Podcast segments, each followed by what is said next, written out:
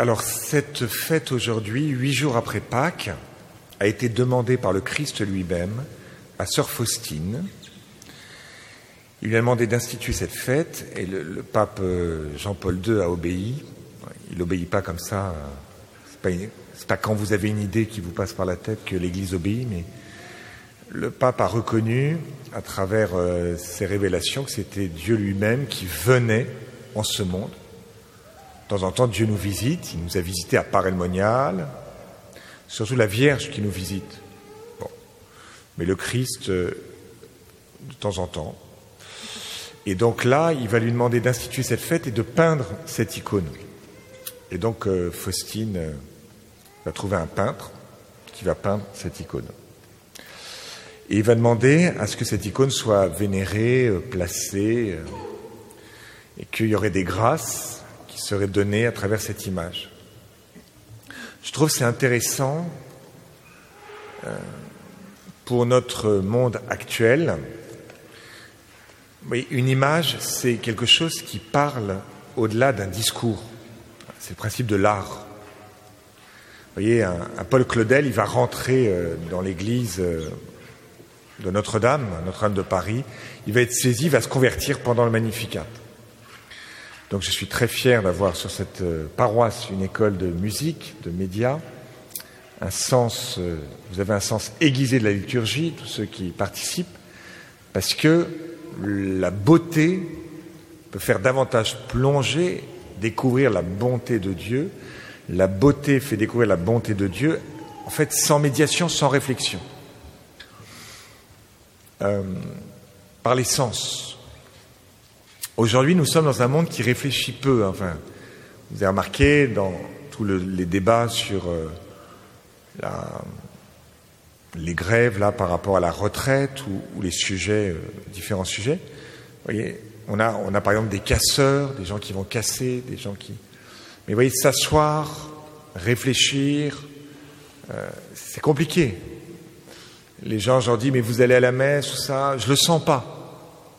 je le sens pas réfléchis, pourquoi il y a la messe, qu'est-ce que ça signifie J'ai envie. Bon, donc quand Dieu s'adapte, voyez, on a du mal à... On est beaucoup dans l'émotion, ben, je, vais vous proposer cette peinture pour qu'il y ait une émotion qui se vive. Une expérience. Euh, je ne sais pas si chez vous, dans chacune de vos maisons, vous avez des images, une belle image du Christ ou de la Vierge. C'est important parce que des fois, je rentre dans des appartements et je me dis, mais est-ce que je suis chez les chrétiens? Euh, Vous voyez, si le Christ dit, mais euh, voilà, peignez cette image, mettez-la dans les maisons, etc., celle-ci ou une autre, bon. Mais ça veut dire y a, on a besoin, on est, on est incarné, on a un corps, donc on a besoin de voir, de se rappeler.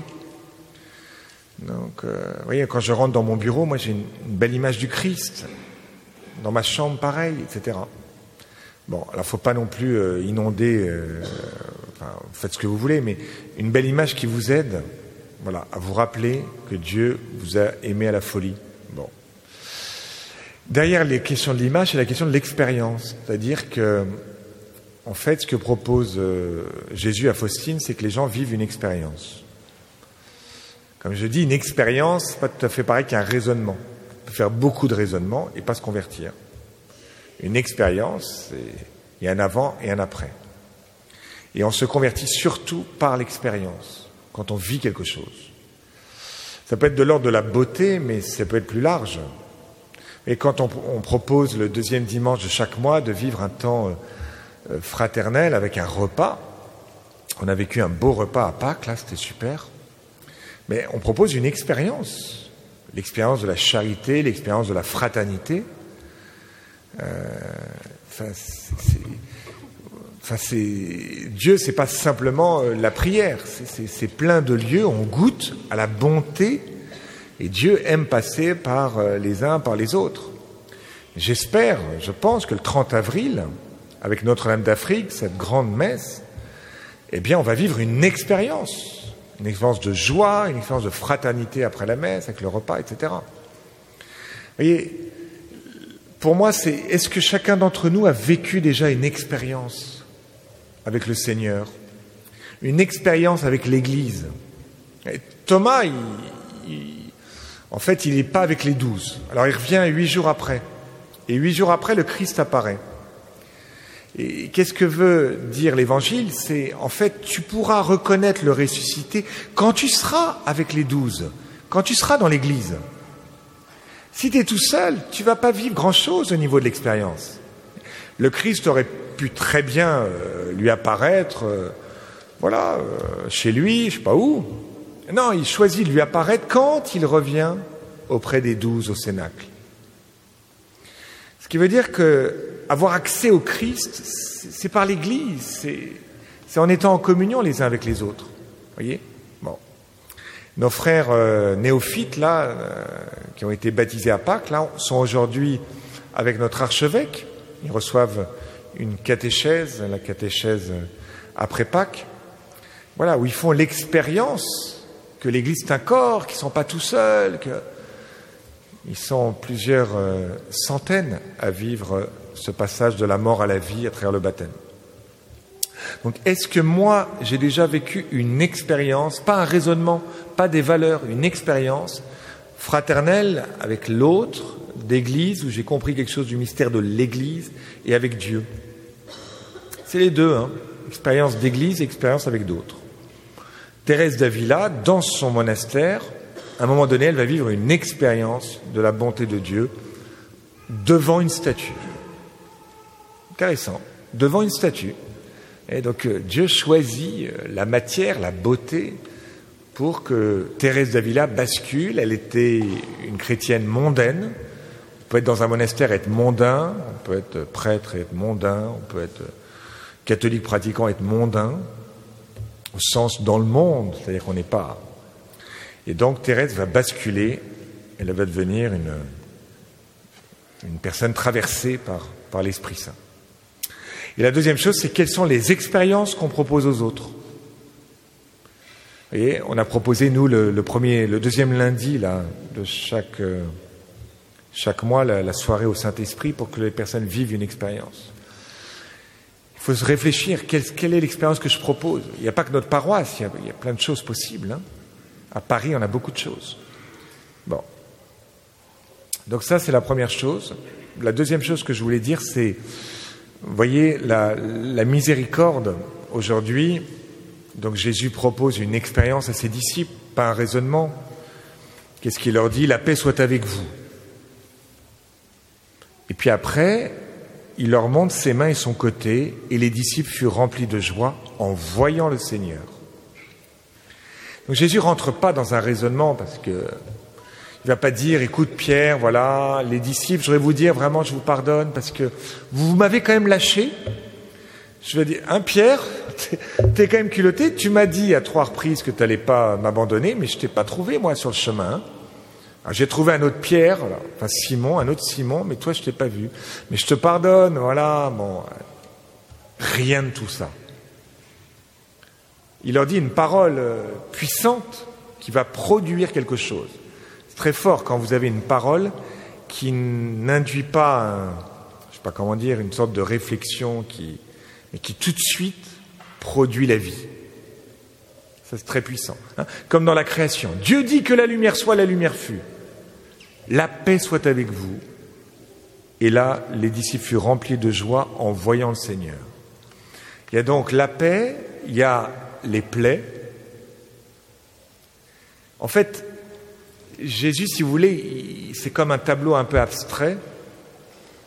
Euh, cette parole, la paix soit avec vous, je la comprends pas bien finalement, ou ces plaies, je les comprends pas bien, et l'un est expliqué par l'autre. Cette paix que je te donne, elle vient de mes plaies. Et ces plaies, elles donnent la paix. Ça m'a coûté la paix, ça m'a coûté un clou dans la main droite, un clou dans la main gauche, un clou dans le pied, un clou dans le cœur, la lance. Ça m'a coûté. Elle a un prix, cette paix. Mais en fait, ce, qui a été beau, c'est que ta violence, elle a été transformée en miséricorde. en pardon.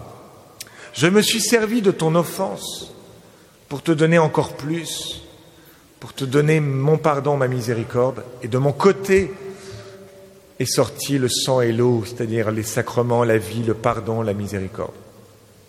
Donc en fait, vous voyez, il explique, pas par des explications, mais par la vue, en voyant le Seigneur, il fut rempli de joie, par la vue, en fait, que cette blessure, elle devient lumière.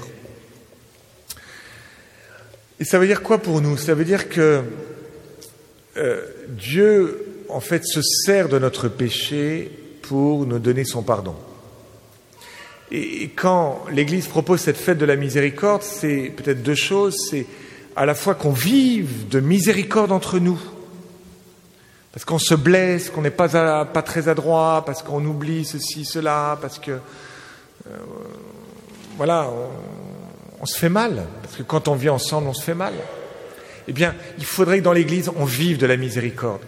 Tu, tu m'as fait mal, mais en fait, ce que tu m'as fait, je te pardonne, et puis, allez, on va, on va reprendre différemment, et puis on va reprendre avec cette blessure entre nous, ce passé, mais qui est dépassé par mon pardon que tu accueilles.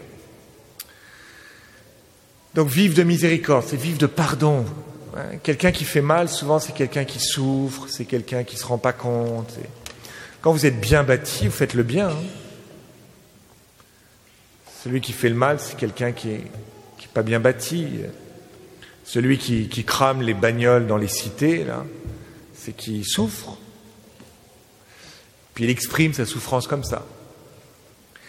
Et puis, ça c'est entre nous, et puis vis-à-vis de Dieu. En fait, euh, Faustine, elle dit, mais écoutez, dites, c'est Jésus qui dit à Sœur Faustine, voilà ce qu'il dit. Il dit, je désire que la fête de la miséricorde soit le recours et le refuge pour toutes les âmes, et surtout pour les pauvres pécheurs. En ce jour, aujourd'hui, les entrailles de ma miséricorde sont grandes ouvertes. Je déverse tout un océan de grâce sur les âmes qui s'approcheront de la source de ma miséricorde. Toute âme qui se confessera et communiera recevra le pardon complet de ses péchés et la remise de leurs peines. En ce jour, aujourd'hui, sont ouvertes toutes les sources divines par lesquelles se répandent les grâces. Qu'aucune âme n'ait peur de s'approcher de moi, ses péchés seraient-ils comme l'écarlate Il dit ça dans le petit journal, numéro 1517. Toutes les paroles du Christ ont été gardées dans un petit journal qu'on trouve sur Internet ou dans le commerce. Et donc il dit, toute âme qui se confessera et communiera aujourd'hui recevra le pardon complet de ses péchés. Donc peut-être que parmi nous, certains sont peut-être des, un peu comme Thomas, des retardataires, c'est-à-dire que vous n'avez pas pu, comme ça, hein, vous confesser avant Pâques. C'est possible. Hein. Donc, pas dramatique. Il n'y a jamais de situation impossible. Hein.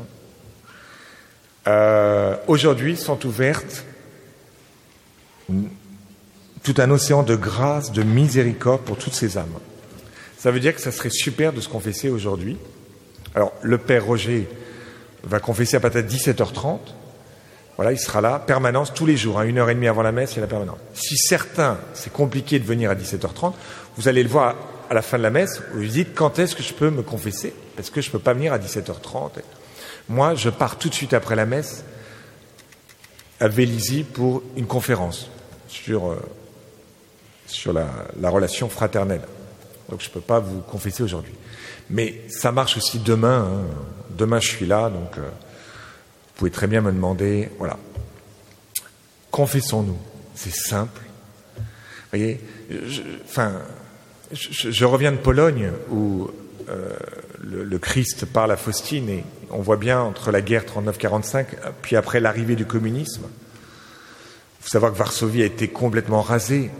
Quand on vous fait ça, quand vous êtes un peuple, je pense à l'Ukraine évidemment, en fait, vous pouvez devenir très très violent. Quand on vous fait mal, on devient très violent. Et donc par rapport à ce monde qui est un peu en, feu, où, on se sent opprimé, il y a une liberté religieuse, même en France, qui qui est pas forcément bien, bien respectée au niveau des idées, hein, ce que nous disent les Polonais. Vous, Vous, vous n'êtes pas persécuté euh, par le corps, mais par les idées. Et donc, euh, voyez, le Christ dit, mais il n'y a, plus, a plus de solution que ma miséricorde. Il n'y a plus que ça. voyez Et donc qu'on soit à l'écoute que cette parole est adressée à nous aujourd'hui. Amen.